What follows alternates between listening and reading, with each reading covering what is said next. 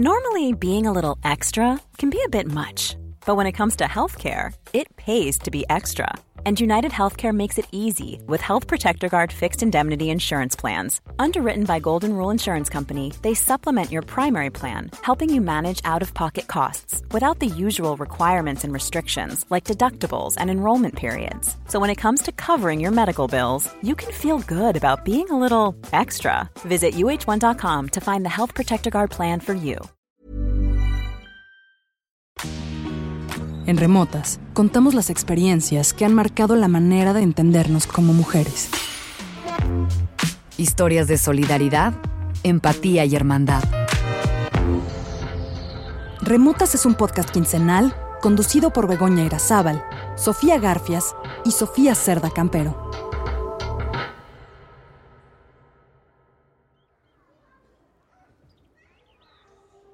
Cuando viví en casa de mis papás, sentía la culpa espantosa de mentir.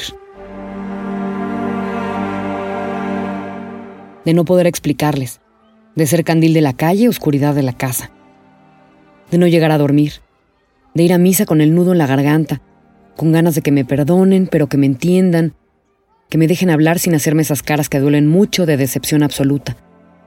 Por mi culpa, por mi culpa, por mi gran culpa culpa de explorar amoríos vacíos, inmadurez dolorosísima y quizá necesaria. Sentía culpa de no confesarme, y creo que incluso sentí culpa cuando me empezaron a salir las chichis, y entonces me encorvaba un poco. Me dio culpa convertirme en adulta. Sentí que les había fallado a mis papás al no ser una niña para siempre. Siento culpa de no ser lista, de que no se me ocurrió a mí primero, que no tuve la iniciativa, son las 7 de la noche y ya no quiero recoger los trastes, ni meter lo que sobró en el topper. Quizá dije que lo iba a hacer mañana. Y si mi esposo lo empieza a hacer, me siento culpable. Siento que me tragué un palo de escoba. Si veo que alguien trabaja y yo no, me siento muy, muy culpable. Y trato de compensar. Entonces sobrecompenso.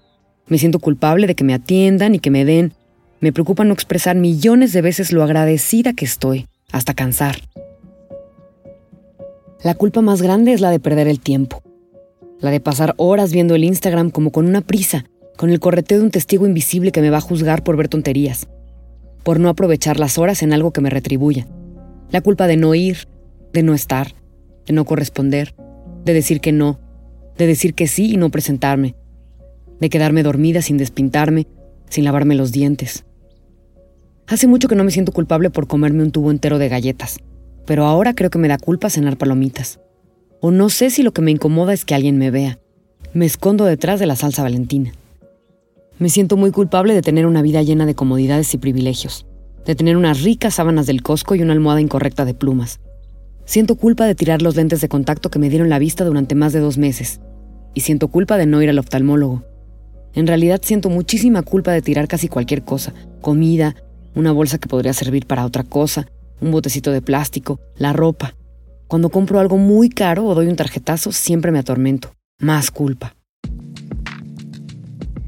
Hace un par de años la culpa de los excesos, de haber tomado demasiado, de haber sido imprudente, de no acordarme de la conversación, una culpa pantanosa me asediaba. Tengo culpa por ser sofisticada y también por no serlo. A veces incluso me da culpa usar aretes de perlitas. Siento culpa si me pinto el pelo de un color que no es el mío. Siento culpa de no acabar los libros que no me gustaron tanto. Como cuando sentía culpa de adelantarle a las canciones en un CD.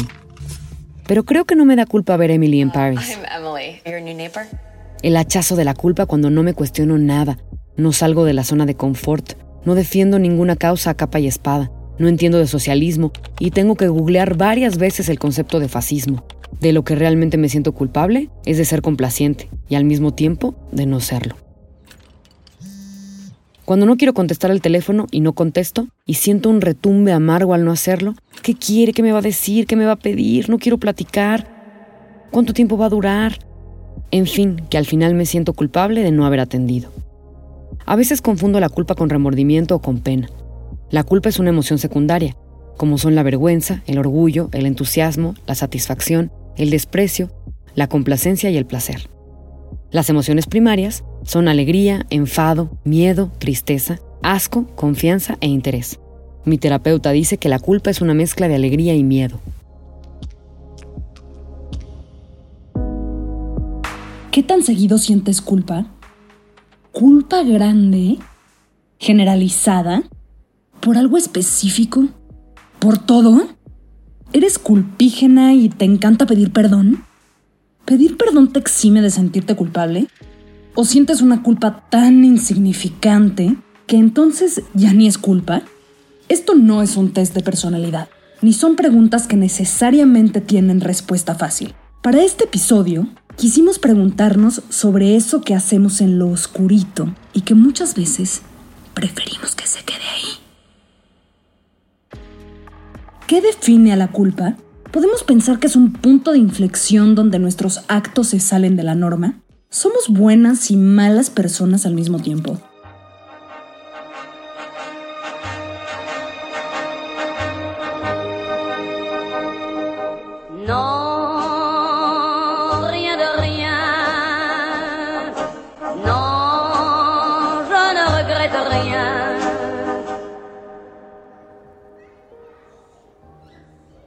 Es 27 de febrero de 1997 y estoy a pocas semanas de hacer mi primera comunión. He pasado muchas tardes de lunes en casa de mis abuelos, donde mi abuela me da catecismo y me enseña todo lo que sabe de Dios. Ya me aprendí el Padre Nuestro y el Ave María y esa presinación larga de la Santa Cruz. También una oración de arrepentimiento. Me arrepiento, mi Dios, por haberte ofendido. No voy a volver a pecar Dame tu gracia para amarte siempre y no volver a ofenderte. Amén. Una semana antes de la comunión, mi abuela me lleva a su parroquia de toda la vida para que dé el último paso antes de graduarme de esta etapa. Me tengo que confesar. Tengo ocho años y no sé qué implica esto. En casa no hablamos de eso y mis padres nunca meten a Dios en nuestros conflictos. Mi abuela dice que le tengo que contar algo al Padre, algo que quiera admitir ante Dios. ¿Algo malo? Sí, se podría decir que sí, algo de lo que te arrepientes, algo que te dé culpa, un pecado. ¿De qué tengo culpa? ¿De sacar malas calificaciones y no comerme las verduras? ¿De guardar mi quesadilla del desayuno en el asiento trasero del coche hasta que se queda ahí petrificada y cubierta de hongo morado y azul? ¿De reírme con mis compañeras cuando se burlaron de la pobrecita de Francesca? ¿De darle a mi primo un helado con tierra y decirle que era chocolate? ¿De querer dejar el colegio para ser una pequeña niña actriz? De que la única razón por la que estoy haciendo este rito es porque quiero una gran fiesta y la verdad, con algo de suerte, que me regalen un reloj Baby G. ¿Eso es pecado?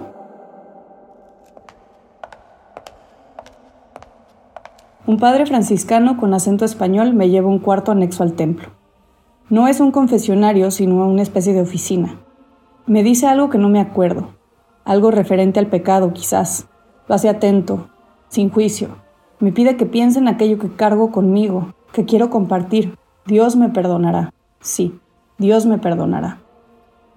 Entonces recuerdo que hace dos días me peleé con alguna de mis hermanas y nos gritamos tonta y estúpida y maldita y luego nos fuimos a los golpes. Nos arañamos, nos dimos de puñetazos y en un arranque de ira le jalé el pelo y me quedé con un mechón enorme y casi la dejo calva. Y las dos lloramos muchísimo, aunque sabemos que quien ganó la pelea fui yo. Pero no le voy a decir eso, no vaya a ser que es pecado.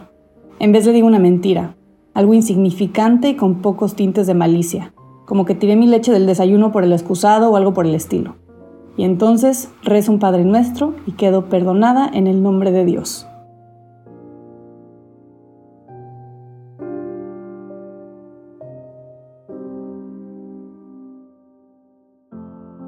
Absuelta por el Padre de la Iglesia sin haber pecado y penitente por su instrucción, Sofía se quedó con la sensación de que algo había sucedido en su interior.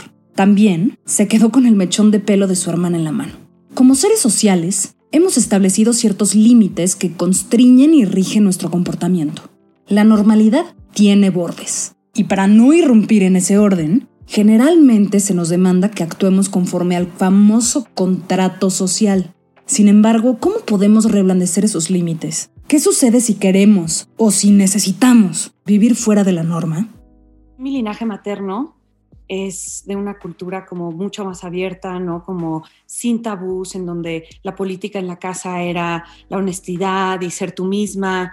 Y la verdad es que agradezco muchísimo esa, esa herencia, Pero por otra parte está mi familia paterna, mexicana, más portentosa, ¿no? Grande, con, más tradicional, y, ahí definitivamente este, pues, está más permeado de, no de una religiosidad para nada, porque no, justo no crecí eh, religiosa, no, nada más me bautizaron, no íbamos a la iglesia, ¿no? Como que no crecí con, con el dogma de ninguna religión, pero yo creo que hay cosas que se van transmitiendo, que se van filtrando aún en familias que ya no practican y que, y, que se vuelven como más eh, códigos culturales o familiares em, que, que te llevan a la culpa, ¿no? Y que te llevan a ciertos este, conservadurismos este, que de por sí es, más difícil de desmantelar cuando no es este, tan clara la, la herencia. Ella es Nayan González Norvid, actriz y gran aficionada de la poesía.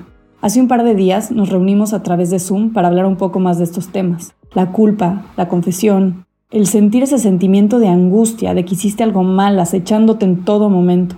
Y es que como dijo Nayan, su familia materna se deslindó un poco de este molde, por no decir bastante. Y sin embargo, a veces eso mismo la hacía entrar en conflicto personal. Ese antagonismo entre mi familia materna y mi familia paterna, mi familia materna y mi abuelito, o sea, mi abuela Eva era eh, súper abierta con su sexualidad, nunca pretendió estar en relaciones exclusivas, era bisexual, ¿no? Y siento que inevitablemente eh, yo heredé un poquito como de, esa personalidad dentro de mis relaciones, ¿no? Pero la sociedad te dicta, por otra parte, pues que tienes que estar en pareja, que tienes que ser monógamo, que tienes que...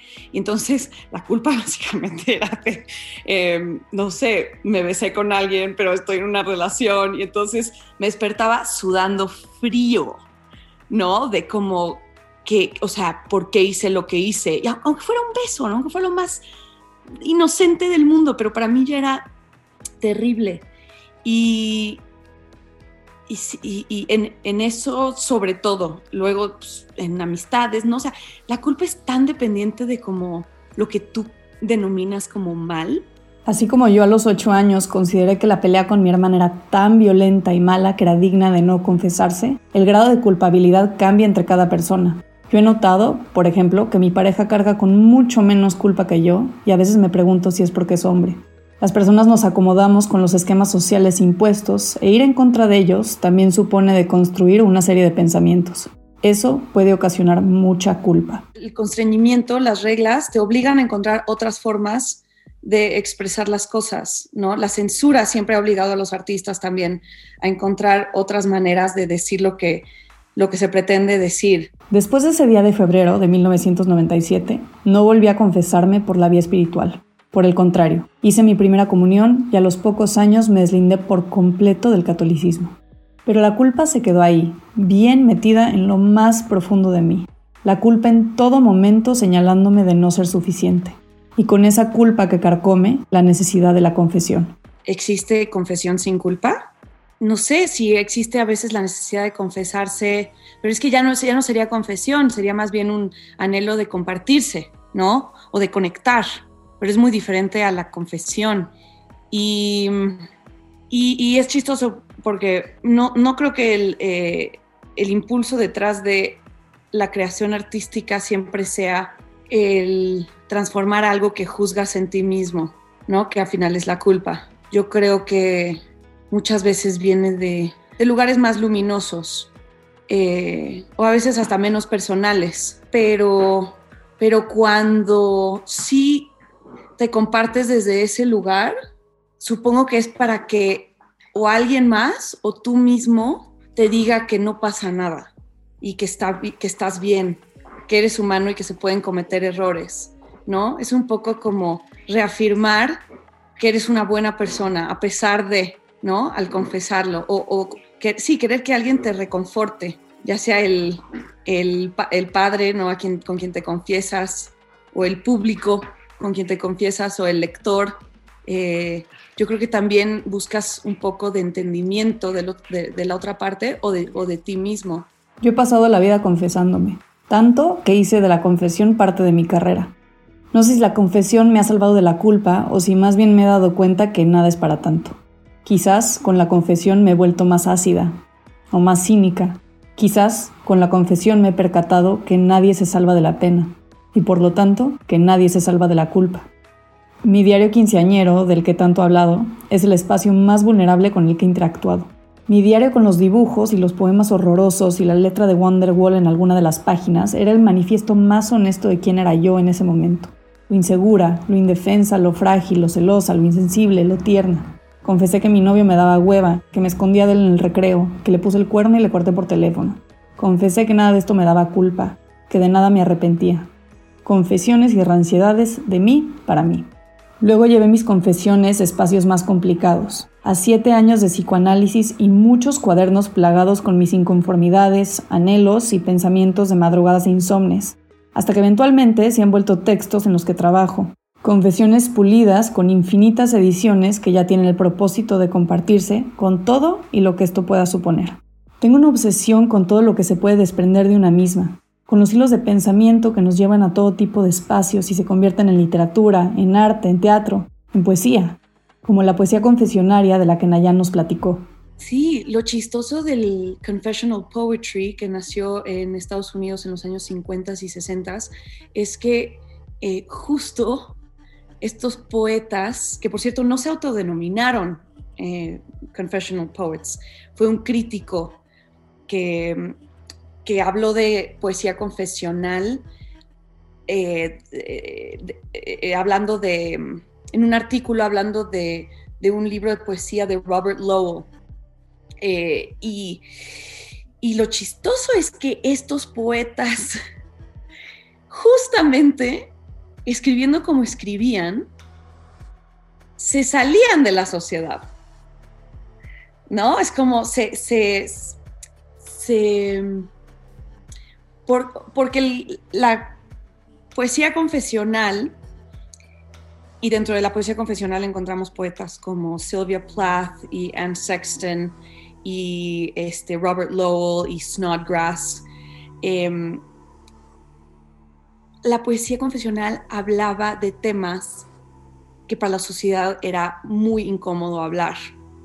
Era súper tabú y estos poetas empezaron a hablar de sus experiencias personales eh, de maneras muy crudas, sin mucha metáfora, sin mucha imagen. Hablaban de circunstancias reales en su vida, de enfermedades mentales, de depresión, de menstruación, de masturbación, de suicidio o pensamientos suicidas de abuso sexual, de cosas que en ese momento, en esa sociedad estadounidense, no se podía hablar, ¿no? Era completamente mal visto. Y estos poetas, al hablar de todo esto, pues quieras o no, se auto-ostracizaban, ¿no?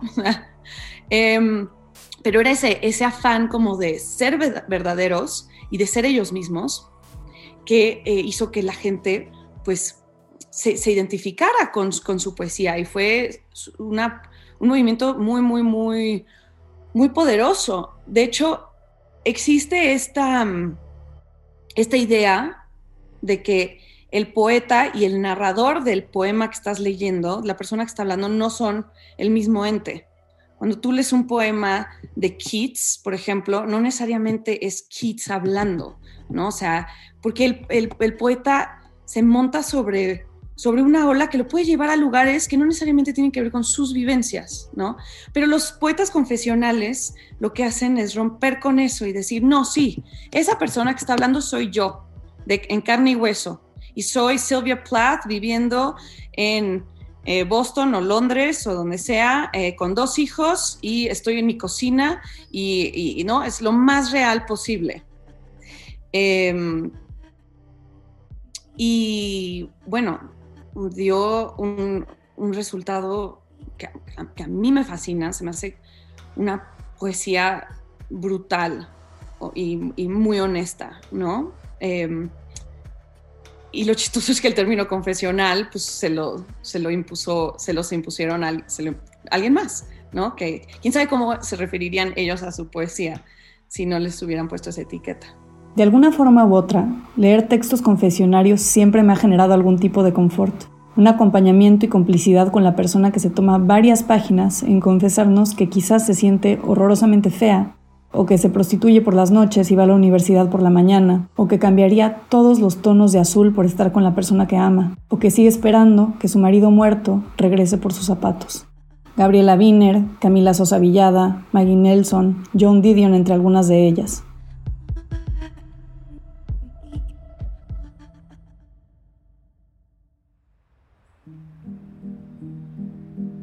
Saber que alguien más fue infiel, agresiva, enojona, castigadora, dominante, o sintió emociones que, como dije al principio del episodio, preferimos que se mantengan en lo oscurito, debe reconfortarnos. Valientes quienes descentralizan sus pulsiones y las hacen públicas. Valientes quienes denuncian a pesar de que les produzca dolor. Agradecida con quienes nos ayudan a que nos reconozcamos entre sí. Son el arte, la literatura y las disciplinas creativas las que flexibilizan y desestabilizan a esas máquinas replicantes de la culpa. Esas máquinas cuya función es seguirse replicando sin autorreflexión y que pueden ser las madres, los padres, la familia, la iglesia, el Estado, la religión, la tradición o la mismísima cárcel. Las instituciones punitivas que nos alcanzan siempre. Hablamos con la psicoterapeuta psicoanalítica Patricia Elías Atala sobre la culpa. Eh, suponte que cuando, cuando el ser humano no tiene conciencia de sí mismo, conforme se va desarrollando, va adquiriendo como esta conciencia de, que, que existe separado de la madre. Entonces, después, por otro lado, está la madre, que la madre cuando yo digo madre, no tiene que ser la madre, ¿me entiendes? Eh, o sea, yo cuando digo madre es como esta persona que cuida, que cuida al, al, bebito, ¿sí me explicó? Es como una figura interna que puede ser un hombre, pero, pero por cuestiones de practicidad digo madre, ¿vale? Entonces, esta madre, de forma generalizada, es una madre buena y mala de manera simultánea, ¿ok?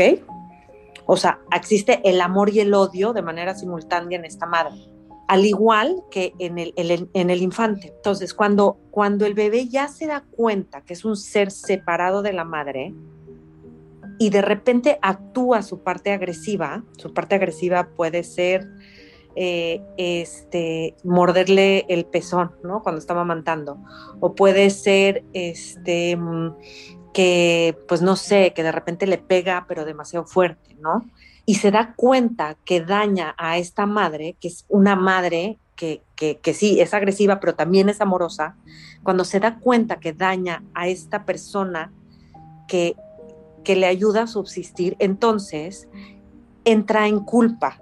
Entonces, al entrar en culpa de, o sea, en cuanto una persona, o sea, en cuanto una persona sana tiende a la reparación, ¿sí me explicó? O sea, la reparación es tratar de reparar, o sea, de, de como de sanar aquel objeto de amor. ¿Por qué? Porque no quieres que ese objeto de amor se quede lastimado con tu, con tu agresión, con tu odio. Porque si no, al fin y al cabo va a dejar como de proveerte de ese amor. O sea, esto es visto como, como, como en primeras etapas de desarrollo. Caricaturicemos esta imagen. El ángel y el diablo sentados en nuestros hombros, cada uno de un lado distinto. ¿A quién y cuándo le hacemos caso. Es el diablo malvado el que nos aconseja morder a nuestras mamás siempre. Y la verdad, todas lo hicimos. Después sentimos un pequeño malestar por haberlo hecho. La reparación es como, como tratar de sanar aquello que lastimaste, ya sea a ti mismo o ya sea a un otro. Entonces, este es, entre más sana la personalidad, que este es un punto importante, entre más sana la personalidad, bueno, la persona más va a lograr como hacer una reparación real. La reparación implica habitar las emociones, entender qué y por qué, qué y desde cuándo, qué y por la influencia de quién. En ocasiones, cuando sentimos culpa, nos precipitamos a intentar resolver inmediatamente. Sin embargo, el psicoanálisis plantea que la reparación sucede al dialogar de frente con nuestras conductas sentarnos con y junto a ellas. La reparación puede tomar distintas formas, por ejemplo en los textos confesionales de Sylvia Plath, Anne Sexton y Snodgrass, de quienes nos habló Nayan. Estas mujeres escribían para entender el dolor, la angustia, el miedo, la depresión y sus matices. Estas mujeres escribían desde la intimidad como mecanismos para no morir. Desafortunadamente, en estos casos la escritura fue insuficiente. Sylvia Plath se suicidó. Todos los seres humanos tenemos un ideal. En, en psicoanálisis le llamamos el ideal del yo. Entonces, este ideal del yo se basa como en, como en ideas, en como todas estas cosas que vamos mamando de nuestra cultura, sobre todo de, nuestros, de nuestra padre de nuestros padres. Entonces, tú vas mamando como toda esta parte y vas creando como este ideal. En el momento en el que tú no logras como satisfacer este ideal, entonces entras en esta culpa. En palabras de Patricia, el yo es una especie de columna vertebral que se va generando en el ser humano conforme se va desarrollando. Y el ideal del yo es la expectativa que se construye alrededor. Ser más, ser menos o ser de cierta forma en específica. La pregunta es, ¿cómo lidiar y vivir con la culpa? Primero identificar la incomodidad, ¿no? O sea, como esta cosa de decir, ay, güey, no, o sea, qué mal, qué mal me sienta estar sintiendo esto todo el tiempo. O sea, no está, no sé, no está padre, ¿sabes? O sea, como esta cosa de sentir, como esta, de, sufrirlo, ¿no? De sufrirlo, después lo que sigue inmediatamente es ponerlo en palabras, ser capaz de ponerlo en palabras. Ya que lo pones en palabras, ya puedes entrar, empezar a entrar como en este, en este diálogo que puede ser contigo mismo o con un otro, con un psicólogo, con, con un padre, con quien sea, ¿sí me explico? Pero entrar en este diálogo donde, donde puedas entender pues de dónde, pues de dónde surge, ¿no? De dónde surge y muchas veces lo absurdo que es esta culpa que se basa en el ideal del yo, cuestionarla, cuestionarla y cuestionarla, ¿no? O sea, cuestionarla y, y, y, por otro lado, la otra cosa, como, como esta cosa cuando uno, cuando uno daña, o sea, cuando uno daña a un otro, o sea, también es lo mismo, ¿no? Es como frenarte, no, no reaccionar, o sea, como, como de manera pronta, este, porque al fin y al cabo, si reaccionas de manera pronta es que no, no haces esta labor de elaborar qué fue lo que sucedió. O sea, si no elaboras, entonces es como reaccionas rápidamente para aplacar, porque no quieres que el objeto o se enoje, o se vaya, o te abandone. Entonces es esta cosa de atreverte a sí, a, o sea, reflexionar que, pues no sé, qué es lo que te, que, de qué manera dañaste, de qué manera te dañaste a ti misma o al objeto, ¿no? O al otro.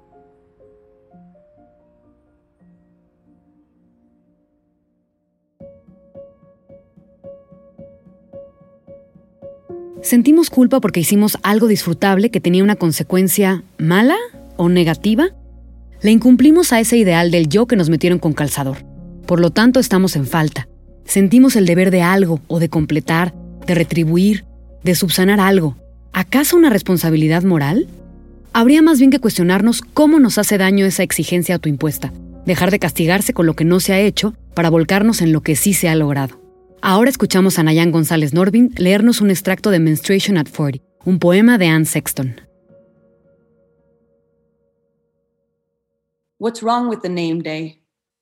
It's only an angel of the sun.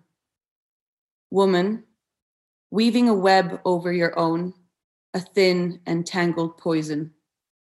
Scorpio, bad spider, die. My death from the wrists, two name tags. Blood worn like a corsage to bloom, one on the left and one on the right.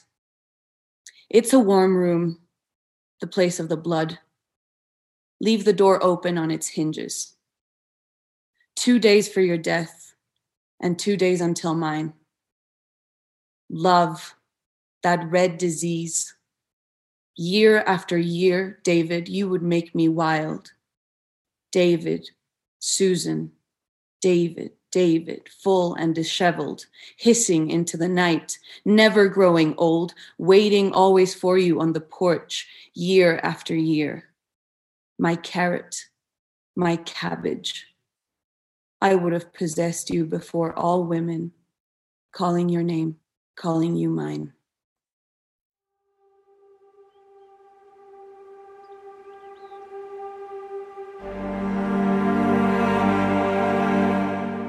Escucharon por mi culpa en remotas.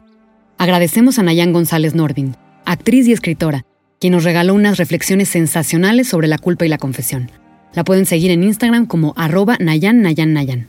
Además, cada semana pueden verla y escucharla leyendo poemas en vivo a través de Poetry Bar en Instagram.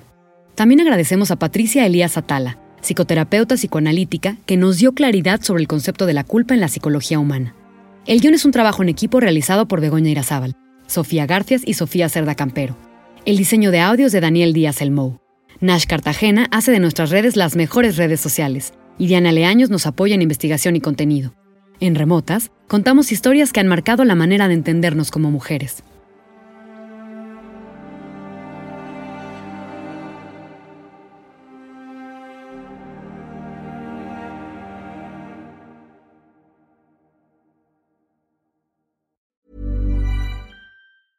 A lot can happen in three years, like a chatbot may be your new best friend. But what won't change? Needing health insurance. United Healthcare Tri Term Medical Plans, underwritten by Golden Rule Insurance Company, offer flexible, budget friendly coverage that lasts nearly three years in some states. Learn more at uh1.com. Okay, I have two new obsessions that I need to share with you Impress No Glue Press On Manis and Impress Press On Falsies Lashes. Trust me, these are getting ready game changers. Both require no glue, so there is no damage to your natural nails and lashes, no mess, and no annoying dry times. Just one step and you're done. Boom. Instant glam. Visit impressbeauty.com slash presson and use code PRESSON25 at checkout for 25% off Impress Manicure and Press On Falsies.